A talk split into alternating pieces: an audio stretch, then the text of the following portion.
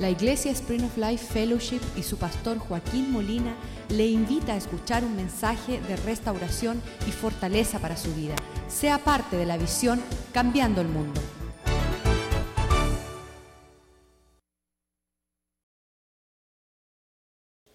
Señor, te damos gracias este día, pues bien dice tu palabra que es el día que tú has hecho para que nosotros nos alegremos y nos gocemos en él viendo tu misericordia, sintiendo tu presencia, viendo el testimonio de hombres recatados, hombres desahuciados, hombres que vinieron a tu gracia. Que nosotros también podamos escuchar tu palabra, que es esperanza para aquellos que están sin esperanza. Es gloria para aquellos que están en la vergüenza. Y es una lámpara a los pies de aquellos que escuchan. Pues tu palabra es lámpara a nuestros pies y luz a nuestra senda.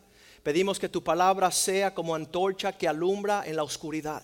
Que podamos entender el porqué de tanta destrucción. Porque tantos han olvidado la instrucción. Estamos en tu casa hoy, queremos que tú nos instruya, que tú nos edifique, que tú nos muestres el camino, que nos des sabiduría para edificar para muchas generaciones que vienen después de nosotros. Que nosotros podamos arrepentirnos, rectificar y seguir en pos de lo supremo, de lo que es más excelente. Que tú transforme nuestra mente, nuestras palabras, nuestros hechos, para tomar la semejanza de los redimidos del Señor. Aquellos que han gustado la salvación y como bien dice Juan Luis Guerras, nuestro nombre está escrito en el libro de la vida. Bendice nuestro tiempo acá en la iglesia y que cada momento sea de provecho porque tú deseas salvar a los hombres, rescatarles y traerles bajo la sombra del Omnipotente. Señor, rechazamos y renunciamos toda distracción, toda obra de Satanás que quiere robarnos la semilla preciosa, tu palabra, que es depositada en cada corazón como una buena semilla que da un buen fruto y una cosecha que glorifica a nuestro Padre en los cielos. Prospera tu palabra en nuestras vidas y abre los ojos de nuestro entendimiento para abrazar y ver el camino, pues tú dices que un pueblo sin visión perece y sin instrucción se desenfrena. Te damos gracias por este día en el nombre de Jesús. Amén y amén. Al secándonos a la iglesia más de 30 años, yo siendo un adolescente de 16 años no entendía qué era el hombre, quién era Dios, cuál era la, obra de Dios sobre la faz de la tierra. Yo sabía que me encontraba aquí en un sumidero oscuro de tinieblas. Mis padres y mi familia se estaba destruyendo. Mi papá siendo médico, neurocirujano, un hombre próspero económicamente, con casas, casas en la playa, fincas con caballos, barcos, viajes. Teníamos toda la provisión terrenal. ¿Por qué nos faltaba? Nos faltaba entender la obra de Dios sobre la faz de la tierra. Acompáñenme por favor a el libro de Juan, capítulo 5, versículo 17. En el Evangelio de Juan, capítulo 5, versículo 17, Cristo dice estas palabras y le respondió Jesús diciendo, mi Padre hasta ahora trabaja y yo trabajo. Es tremendo es que Dios está laborando una obra, está haciendo algo desde mucho tiempo y muchos hombres están ajenos de la obra del Señor. ¿En qué se ocupará el omnipotente Dios, el Dios de la creación? Que Cristo le es necesario hablar de este acontecimiento. Vemos en Juan capítulo 6, versículo 29, um, que, que Cristo el, capítulo próximo le dice a sus discípulos, respondió Jesús y le dijo, esta es la obra de Dios. Esta es el labor de Dios de los cielos, que usted creáis en el que Él ha enviado. Esa es la obra de Dios, que tú conozcas a Cristo. Qué tremendo que le dice la palabra de Dios que, que, el hombre es la obra maestra de Dios. Y yo me hago la pregunta, ¿por qué Dios está tan preocupado por el hombre? Es su obra desde el principio. Dios lo creó a su imagen y semejanza. que cada ser humano sobre la faz de la tierra tuviera la expresión del carácter de Dios en toda su plenitud, que tú fuera capaz de amar como Dios ama, de tener la paz que Dios tiene, de poder seguir las sendas del Señor, que todos a su alrededor pueda contemplar una presencia agradable alrededor de usted. Y la realidad es que el hombre se ha vuelto todo lo opuesto. No somos fieles, en vez de ser veraz, somos mentirosos, en vez de ser santos, somos indecentes, depravados, somos corrompidos, tenemos pensamientos torcidos. Esta semana vino un hombre y dice, no entiendo, tengo una esposa preciosa, tengo dos hijas preciosas, ¿por qué no puedo ser un esposo fiel? ¿Por qué no puedo ser un papá para esas niñas? ¿Y sabes qué es? Porque el hombre se ha corrompido. Ha entrado al corazón del hombre un virus llamado pecado. Unas tinieblas agresivas que no permite que el hombre pueda reflejar el carácter de Dios. En Juan capítulo 6, versículo 27, Cristo dice, ya que conocemos que la obra de Dios es el hombre, y poder conocer a Jesús, al quien Dios envió, trabajad no por la comida que perece. El hombre está en otras obras. Los hombres tú le preguntas qué están haciendo. Esta mañana estuve en una cafetería y llegó un hombre así pálido, cansado y le decía a las muchachas que servían el café, yo trabajo de 5 a 5 de la mañana. De 5 de la mañana hasta el próximo día, todos los días de mi vida. Y yo lo miraba y yo le decía, pobrecito de él, que no conoce la obra del Señor. Pobrecito él que piensa que él va a adelantar algo lejos de lo que Dios está haciendo sobre la faz de la tierra. Y Cristo bien dice, no trabajes por lo temporal, no trabajes por la comida que perece, sino por la comida que perdura a vida eterna y permanece. Empiezas a luchar por aquello que va más allá de tus propios esfuerzos, la cual el Hijo del Hombre os dará. ¿Cuál es esta vida que perdurará? Solamente la vida que Dios da. Si Dios no te está dando vida, no la tienes. El que tiene el Hijo tiene la vida. Él dice así, ah, y vamos a quedarnos en este verso, pero un versículo dice, Satanás vino a matar, a robar y destruir, sustraerte la vida. No tienes gozo. Mírate el rostro para que tú veas que estás amargado y feo. Porque Satanás te está robando la vida, la salud, la paz, el matrimonio, todas las cosas lindas. Entonces, la vida que permanece es la cual el Hijo del Hombre os dará. Porque a esto, a este señaló Dios el Padre. Hay algo que es un secreto de vida que se encuentra en Jesús. Um, personas como Juan Luis Guerra que trataron de, de lanzarse a todo lo que la vida ofrece, no tienen más que una pesadilla que está tratando de sumergir con pastillas. Juan 10:10 10 dice, el enemigo ha venido a matar, a robar, a destruir, a hurtar, a matar, a destruir, como ladrón, pero yo he venido para que puedan tener la vida y que la tengan a nivel de abundancia. Me hago la pregunta, si Dios ya le dio la vida, una gran medida de la vida, ¿por qué vida en abundancia? ¿Se hacen la pregunta?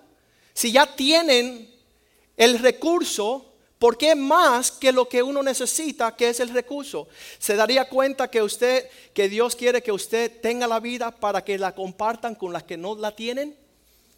Una medida de paz que ya tú no necesitas más paz. Ahora tú te concentras. Me acuerdo teniendo 16 años, no creyendo en lo que Dios estaba diciendo, y ahora una cantidad de vida sobre mi vida que ando en, países como México, Nicaragua, Venezuela, Ecuador, Argentina, Colombia, ah, eh, España, Alemania, Suiza. Y tú dices, ¿y cómo?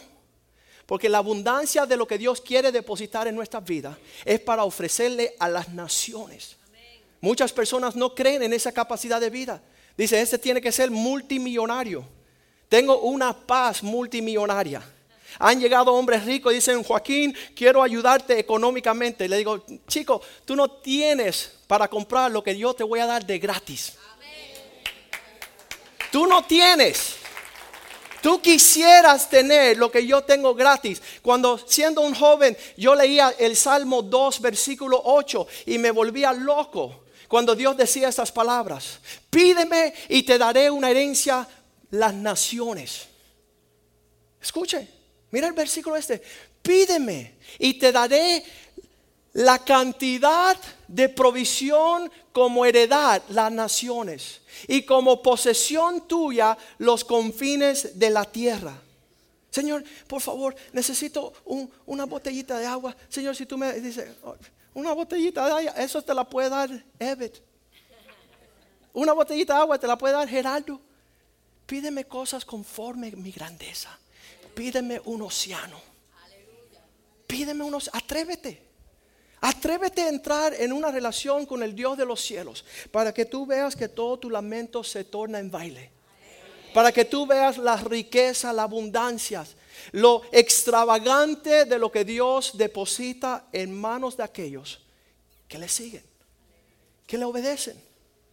Y yo me quedo maravillado conociendo ahora, mirando bien, que Dios dice, no trabajen por las cosas que se gastan. Juan 6, 27. Yo creo que muchas personas se separan de los demás porque ven la necesidad ajena y dicen, no puedo, vamos a escondernos. No cojas el teléfono, que es fulano. No tenemos que darle. Es la palabra de Dios que por esto es que toda la tierra se conmueve. Todo esto del gobierno de los Estados Unidos está parado porque aquellos ciudadanos de los Estados Unidos han virado sus espaldas aquel que todo lo da gratuitamente. Gratuitamente. Es que la, salud, la salud, Cristo entregó a su Hijo para sanarte de todas tus enfermedades. Si vas a estar lejos de Jesús, vas a tener que estar cerca de Obama. Pero si estás y caminas con Jesús, dice, por sus llagas fuiste sanado. Es una obra gloriosa. Cuando Cristo entró a nuestra familia, me sanó a mí de asma, sanó a mi papá de su corazón, sanó a mi mamá de su asma, sanó a mi hermana de sus tumores, sanó nuestra familia de depresión, de llanto, de dolor, de gemidos, a una danza gloriosa, a una salud perfecta en su bondad. Porque amaneció sobre nosotros la luz del Evangelio, la paz del Señor. Mi mamá estaba adicta a las pastillas de Xanax y Valium y, y Transcene y Transgene y todas esas cosas. Y Cristo vino y le dio una paz una paz que sobrepasa el entendimiento. Pudo ir a Cuba y decirle a su hermano, Cristo vive. Y él rompe las ataduras, las cadenas. Y lo hizo libre y ahora mi tío le sirve al Señor. En el medio de toda esta obra el Señor está mirando y lamenta bien lejos. Lucas 19, 41 dice, acercándose a la ciudad, Cristo miró a todos aquellos y empezó a llorar. Ese es el corazón de Dios viendo que hay personas lejas de su presencia. Y cuando llegó cerca a la ciudad, al verlas, lloró sobre ella. El sentimiento de Dios sobre nuestras vidas, lejos de Él, es lágrimas. Y Él le dijo en una forma para contestar el dolor de ese pueblo en el versículo 42, Él dice, si supiera, si supierais si también tú conocéis a lo menos en este tu día lo que es para tu paz, mas ahora está encubierto de tus ojos. Si no estás viendo lo que el predicador está hablando esta mañana, no lo ves claramente. Cristo veía que el pueblo de Israel tampoco lo veía. Y él lamentaba desde lejos diciendo, no puedo creer que no están viendo lo que hace para su paz. Aquello que corresponde a su paz, la paz de su familia, la paz de su hogar, su matrimonio pero ahora está encubierto de sus ojos. Yo quiero ser parte de ayudarles a sanar en cuanto a la vista, para que tengan un entendimiento de la obra del Señor aquí. En la totalidad vamos a llamar esta región, esta área, todo lo que es el cumplimiento de lo que Dios quiere para nuestras vidas. Yo que llevo 30 años caminando en pos de esta realidad, todavía no lo he alcanzado. Pero dice Pablo que para alcanzar esto tienes que dejar atrás lo que queda por detrás. Ya lo que no pudimos hacer en el pasado, dejarlo de una vez, irnos en pos de lo supremo, del llamado Dice el llamamiento alto en Cristo Jesús. Esta es la perfección. Vivo constantemente en un presente de una realidad que no conforma la perfección. Cuando yo veo la perfección de Dios y la obra del Señor y la palabra del Señor, muchas veces me pongo triste, Señor, porque no estoy allí, porque no estoy disfrutando de lo que tú dices que será mi realidad. Eso se llama las promesas del Señor. Me permite nosotros desde la realidad a la perfección vivir agarrados de sus promesas que Dios cumplirá aquello que Él ha prometido, porque no es hombre para que mienta, ni es hijo del hombre para que se tenga que lamentar y arrepentir. Quiere decir que lo que Dios dice es sí y amén. Pero yo me encuentro aquí. Pero sabes qué? Un día yo me encontraba acá en el pasado y era un perfecto necio, un rebelde, un prepotente. Un hombre que cuando Dios pedía entrar a mi vida decía, no, no, no confío en ti. No creo que tú eres real. No creo el mensaje de los cristianos. Pero aún así le dije, Señor, ten piedad de mí y rescata este necio y este prepotente. Y recibí a Cristo en mi corazón y he caminado 30 años en pos de lo supremo. Y estoy aquí en esta realidad todavía no perfeccionado a la promesa del Señor, pero realmente no quiero conocer ni tener nada que ver con ese imbécil con ese que Dios encontró en un sumidero, con aquel que estaba lleno de estiércol y me estaba peleando con un Dios santo. Esa es la realidad, el pasado, el presente, el futuro. Dios quiere sacarme de ese egoísmo y esa prepotencia a la perfección de algo que se llama un amor maduro, un amor que expresa el corazón de Dios a todos los que tengo a mi alrededor. Dice el Señor en Génesis 1, ah, perdón, 2, 16, cuando Él está mostrando cuál es su obra sobre la faz de la tierra, muchos no entienden que, que Dios había llamado al hombre, leamos bien Génesis 2, 18, perdón, 2, 18. Esto es lo que Dios preparó, no ahora, no en Miami, no entre los cubanos exiliados, no entre los latinos acomodados acá, sino desde el principio Dios había dicho y el Señor Dios dijo, no es bueno, dígale a su vecino, no es bueno, que el hombre esté solo. Le haré una ayuda idónea para él para que el hombre llegue a la perfección de todo lo que Dios ha prometido, es necesario tu esposa, díselo a su esposa ahí, te necesito. Te necesito. Mientras yo sigo siendo un malcriado y un egocéntrico y un egoísta y todo lo veo al, al convenio propio, necesito que Dios rompa esta imagen quebranta este egoísmo. Y Dios lo hizo con decir, no es bueno que el hombre esté solo. Entonces versículo 19 dice, por esto el Señor formó pues de la tierra, vamos al 20, más directo todavía, versículo 21. Ahí está. Entonces Dios hizo caer sueño profundo sobre Adán Dice que si el hombre estuviera despierto cuando Dios le estaba trayendo la esposa, le hubiera dicho, no. Dios le tuvo que dar una anestesia profunda para traerle una esposa. Y le durmió profundo sueño a Adán. Mientras éste dormía, tomó de su costado una costilla, cerró la carne y en su lugar, versículo 22, de la costilla que Dios tomó, del hombre hizo una mujer y la trajo al hombre. Versículo 23 dice, al despertar el hombre, dice Dios entonces a Adán, esto es, dijo entonces Adán, esto es ahora hueso de mi hueso, carne de mi carne, esta será llamada varona porque fue tomada ah, del varón, del varón fue tomada. Dios tiene, y muchas personas no entienden, no entienden que en una relación matrimonial Dios tiene como propósito ir formando al hombre a un carácter maduro, dígalo conmigo, maduro, que pueda dejar de ser un niño malcriado. A eso no lo podemos decir, ¿verdad? Estuve en una conferencia en Sudamérica haciendo una enseñanza a los hombres Y una mujer me vino y me dijo, pastor, quiero ir a decirle a mi suegra que tome su hijo y que lo termine de criar. ¿Por qué me toca a mí criar a este malvado? Porque es un prepotente, porque es un, es un egoísta, es un hombre que solamente le interesa lo suyo. Y todas las mujeres dicen, algunos hombres dijeron, a ver, cuando lleguemos a la casa. Dios quiere traer el hombre de su egoísmo. ¿Sabes que no hay algo más apestoso, más malo? Los hombres quieren pegarse un tiro enfrentado a su egoísmo. Cuando todo lo pierden, cuando todo se vuelve una amargura, cuando todo es un resentimiento, cuando ese, esa expresión está sobre tu esposa y tus hijos. Y tú dices, ¿y por qué están así? Porque aprendieron.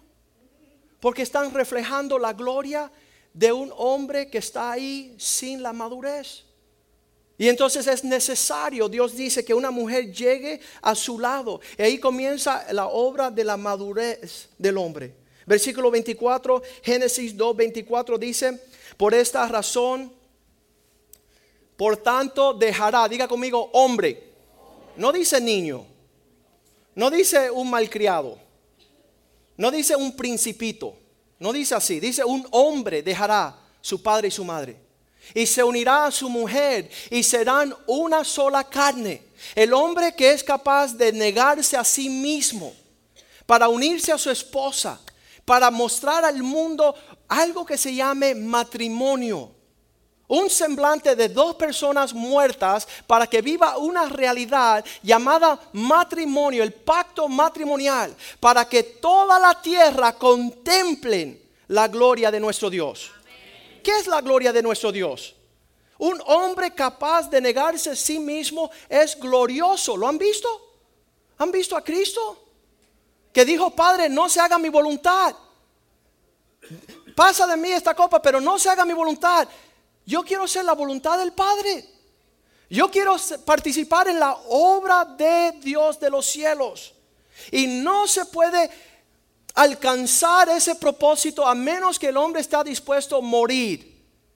Y poder decirle a su, su esposa, quiero amarte incondicionalmente. No decir, una vez más y ya se acabó. Hasta aquí llegué y me fui. Y yo escuché eso en la vida de mis padres todos los días de mi vida. Me cansé, no te soporto, hasta aquí llegué, eh, me encontré otra, si tú no te pones, habrá... Eso es un niño malcriado, un prepotente. Conocí uno esta semana que me dijo, pastor, tengo 40 años, no estoy listo para casarme porque eso es algo serio. Y yo lo, lo, miré y en las bondades y la confianza de la gracia no le respondí porque me rompió el corazón. Estábamos aquí hace unos meses en la, en la boda de... Se me olvidó quién era que se casó hace unos meses. ¿Eh? George y Natasha. Vinieron todos los primos de George, todas las primas, las damas de honor, estaban todas ahí. Y cuando empezó a compartir el plan glorioso del Señor, las muchachitas dijeron, tirándole señal como, ¿y tú qué? Y toditas, una por una, decían, ¿por qué no te atreves a casarte conmigo? ¿Qué te pasa? ¿Sabes lo que pasa? Que no conocemos a Cristo. Que no tenemos el desafío de amar una mujer como Cristo ama la suya. Eso esa es la razón por la cual Cristo trajo a reducir esta cuestión del pacto. Dice la palabra de Dios. Los dos serán una sola carne. Versículo 25 dice, y el hombre y la mujer, ambos desnudos, Adán y su mujer, y no se avergonzaban. ¿Qué es eso? Que el día que Dios le enseñó al hombre a amar a su esposa, en una relación de pacto matrimonial. Había tal confianza entre ellos que no hubo un señalamiento, no hubo una acusación. Hubo el estado perfecto del pacto matrimonial donde el hombre ama como Dios ama Y él cubre la desnudez de su esposa para no mirar más defectos, detalles y razones para él seguir actuando inmaduramente. Desnudos y sin ser avergonzados. En esa confianza una mujer se desprende a florecer como ninguna otra creación de Dios sobre la tierra. Cuando tiene al lado suyo, no un hombre que le está recriminando, le está señalando, eres igualita a tú, mamá. Cuando tú escuchas esas palabras, tú sabes que ese individuo, ese fulano, es un inmaduro. Que no sabe crecer y no sabe amar como Dios ama. Y qué lindo es que Dios nos permite nosotros los seres humanos estar en una realidad donde no concuerda con la perfección. No somos lo que éramos, pero no somos lo que seremos. Y tener la habilidad de tomar un paso a la vez a entrar en un pacto matrimonial. En un pacto que dice, nunca te dejaré, nunca te abandonaré. He aquí estoy contigo hasta el final del mundo.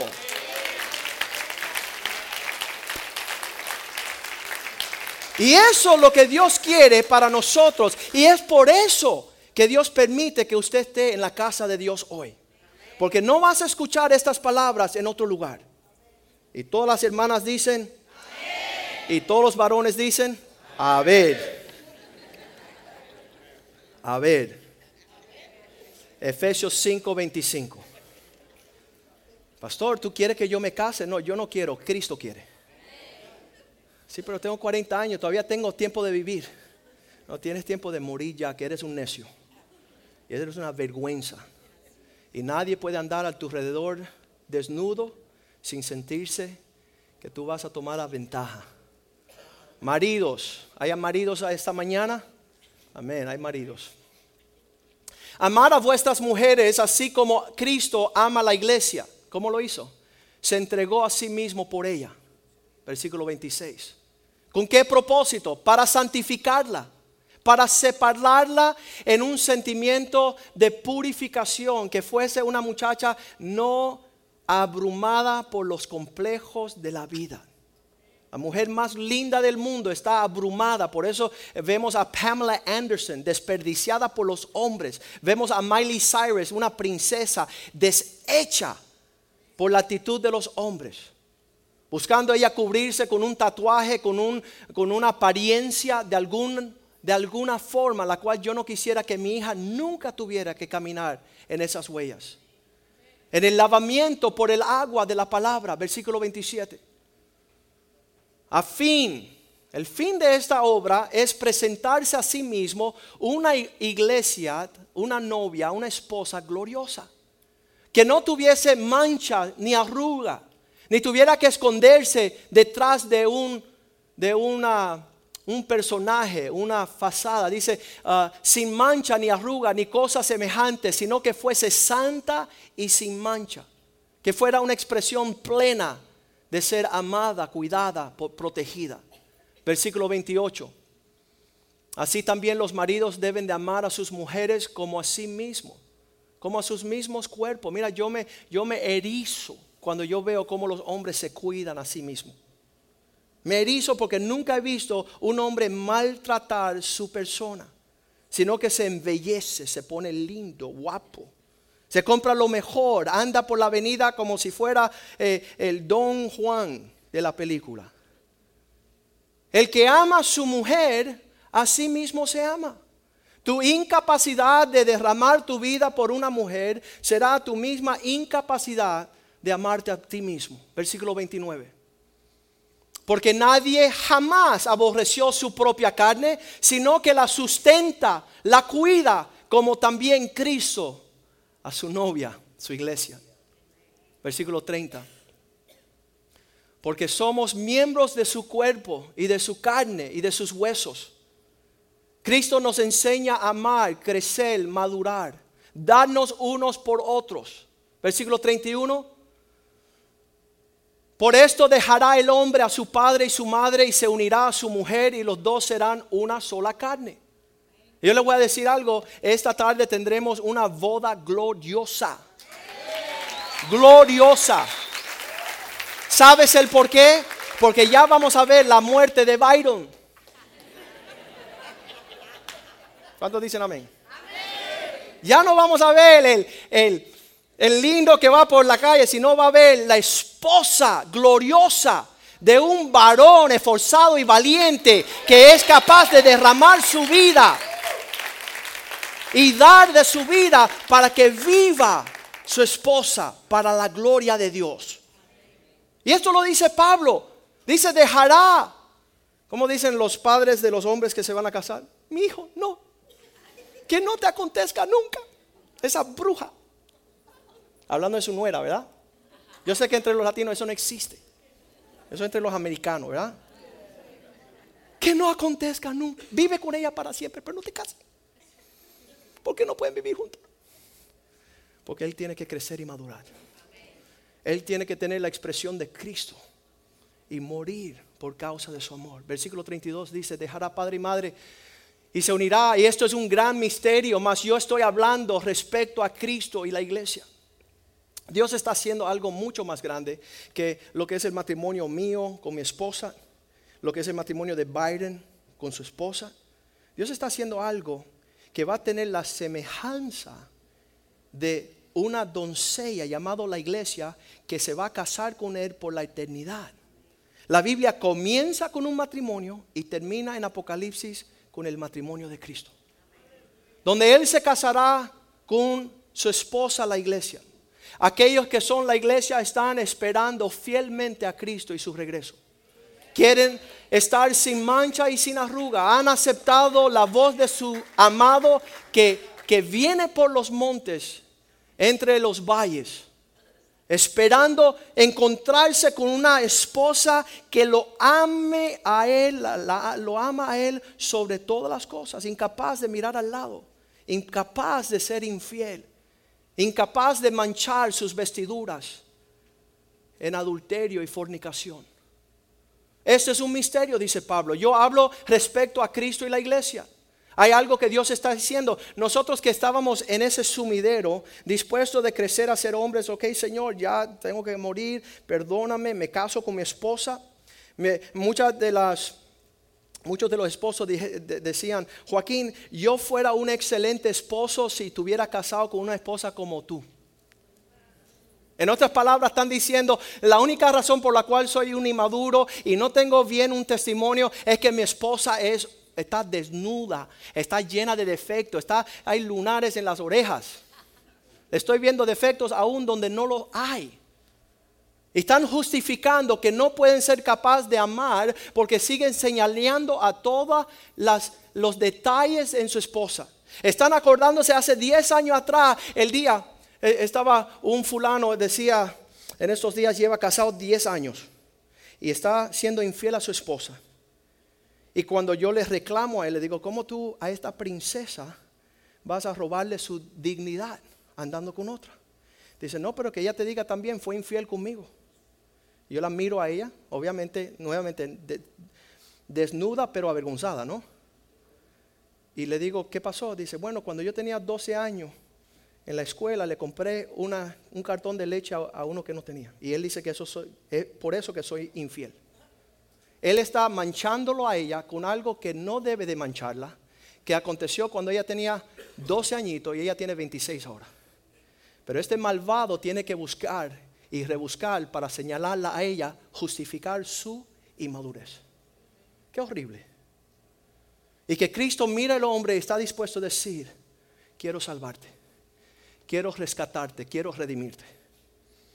Ahí es que Cristo dice que el que derrama su vida, vamos a Efesios 5, 27 de nuevo, y ahora el 28. Así también maridos deben de amar a sus mujeres como a sí mismo. El que ama a su mujer, a sí mismo se ama. Ahí yo veo, la, tú, tú no puedes amar a tu esposa porque tú no te amas a ti mismo. Versículo 29.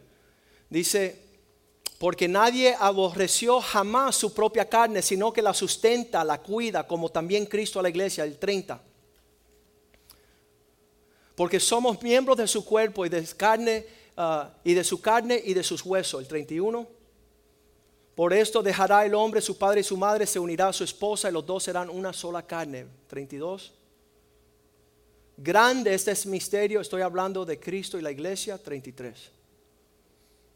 Por lo demás, cada uno de vosotros ame también a su mujer como a sí mismo y la mujer respete a su marido. Andando en, esta, en, este, en este vínculo, no lo entendimos. Yo, mira, no lo entendí aquí. Yo me sorprendí todo lo que yo escuché el primer día que llegué a la iglesia. Dios me estaba señalando allá esa, esa cobertura. Iba a ser miserable yo como un esposo, a menos que imitase a Cristo. Entonces me entrego al Señor, me bautizo, empiezo a ir a la iglesia, empiezo a leer la Biblia. Dios me hace abogado, Dios me hace un hombre ah, próspero, un hombre bendecido, una esposa gloriosa, unos hijos increíbles. Y Dios quiere que yo siga cada día pareciéndome más a Cristo para que cuando alrededor mío esté uno que esté desnudo, con manchas, con arrugas, yo tener la capacidad no de señalarlo, sino amarlo y cubrirlo. Y ser parte de esta iglesia gloriosa de Jesucristo. Ser parte verdadera de un, de un pueblo escogido un pueblo que no va a permitir que ningún diablo en el infierno les robe la gran salvación. La capacidad de madurar. Hay hombres que siguen tirando perretas con 70 años. Allá en Perú se dice pataletas. Que siguen malcriados. Que en vez de morir para vivir, seguirán solos todos los días de su vida. Acuérdense que el matrimonio es el pacto de Dios para que el hombre no esté solo. Para tener la capacidad de madurar y de amar. ¿Sabes qué? Cuando usted entra a la iglesia, le van a ofender. Diga conmigo, ofender. De toda clase de situación. De todo color. Todo, toda forma en la área cuando tú dices, no es que yo, yo soy santo, ya nada me molesta, yo amo a todos, todos, todos. Dios va a permitir que venga alguien y te toque el cascañal, que te pisotee, ¿cómo le dicen? El callo. Que te, que te muestren dónde tú todavía estás como el gran torero. Ole, esa no fue conmigo. Ole, ya, nadie me puede señalar, porque estoy evadiendo mi responsabilidad como el hombre que es capaz de amar a los que no son fáciles de amar. Podemos terminar con Filipenses 1.6, hermanos, porque usted me está viendo como que no cree lo que estoy hablando.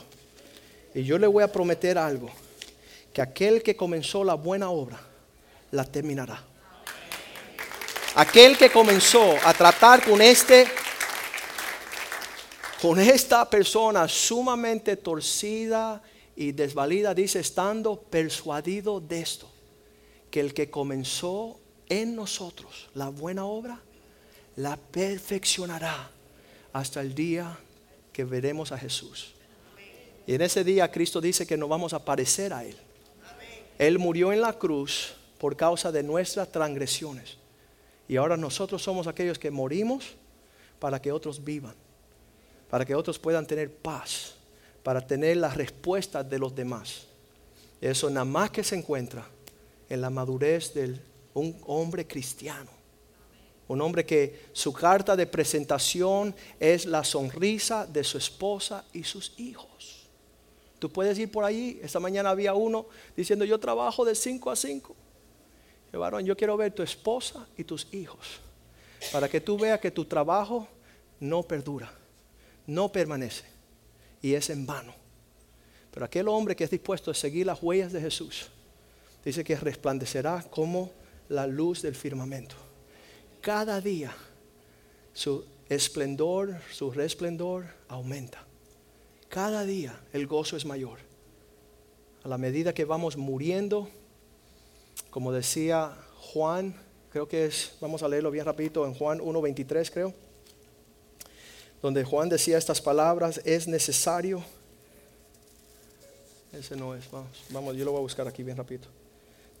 Tres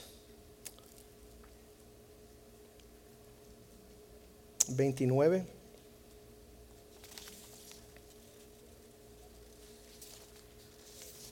Vamos a leerlo ahí. Ponga ese versículo, por favor. No, ese no es. Dije 3.29. Vamos a leer 3.29. El siguiente día vio Juan a Jesús que venía a él. Ahí 3.29. El que tiene la esposa es el esposo, hablando de Cristo. Más el amigo, Juan el Bautista, del esposo, que está a su lado y le oye, se goza grandemente de la voz de su- del esposo. Así pues, este mi gozo está cumplido. Versículo 30.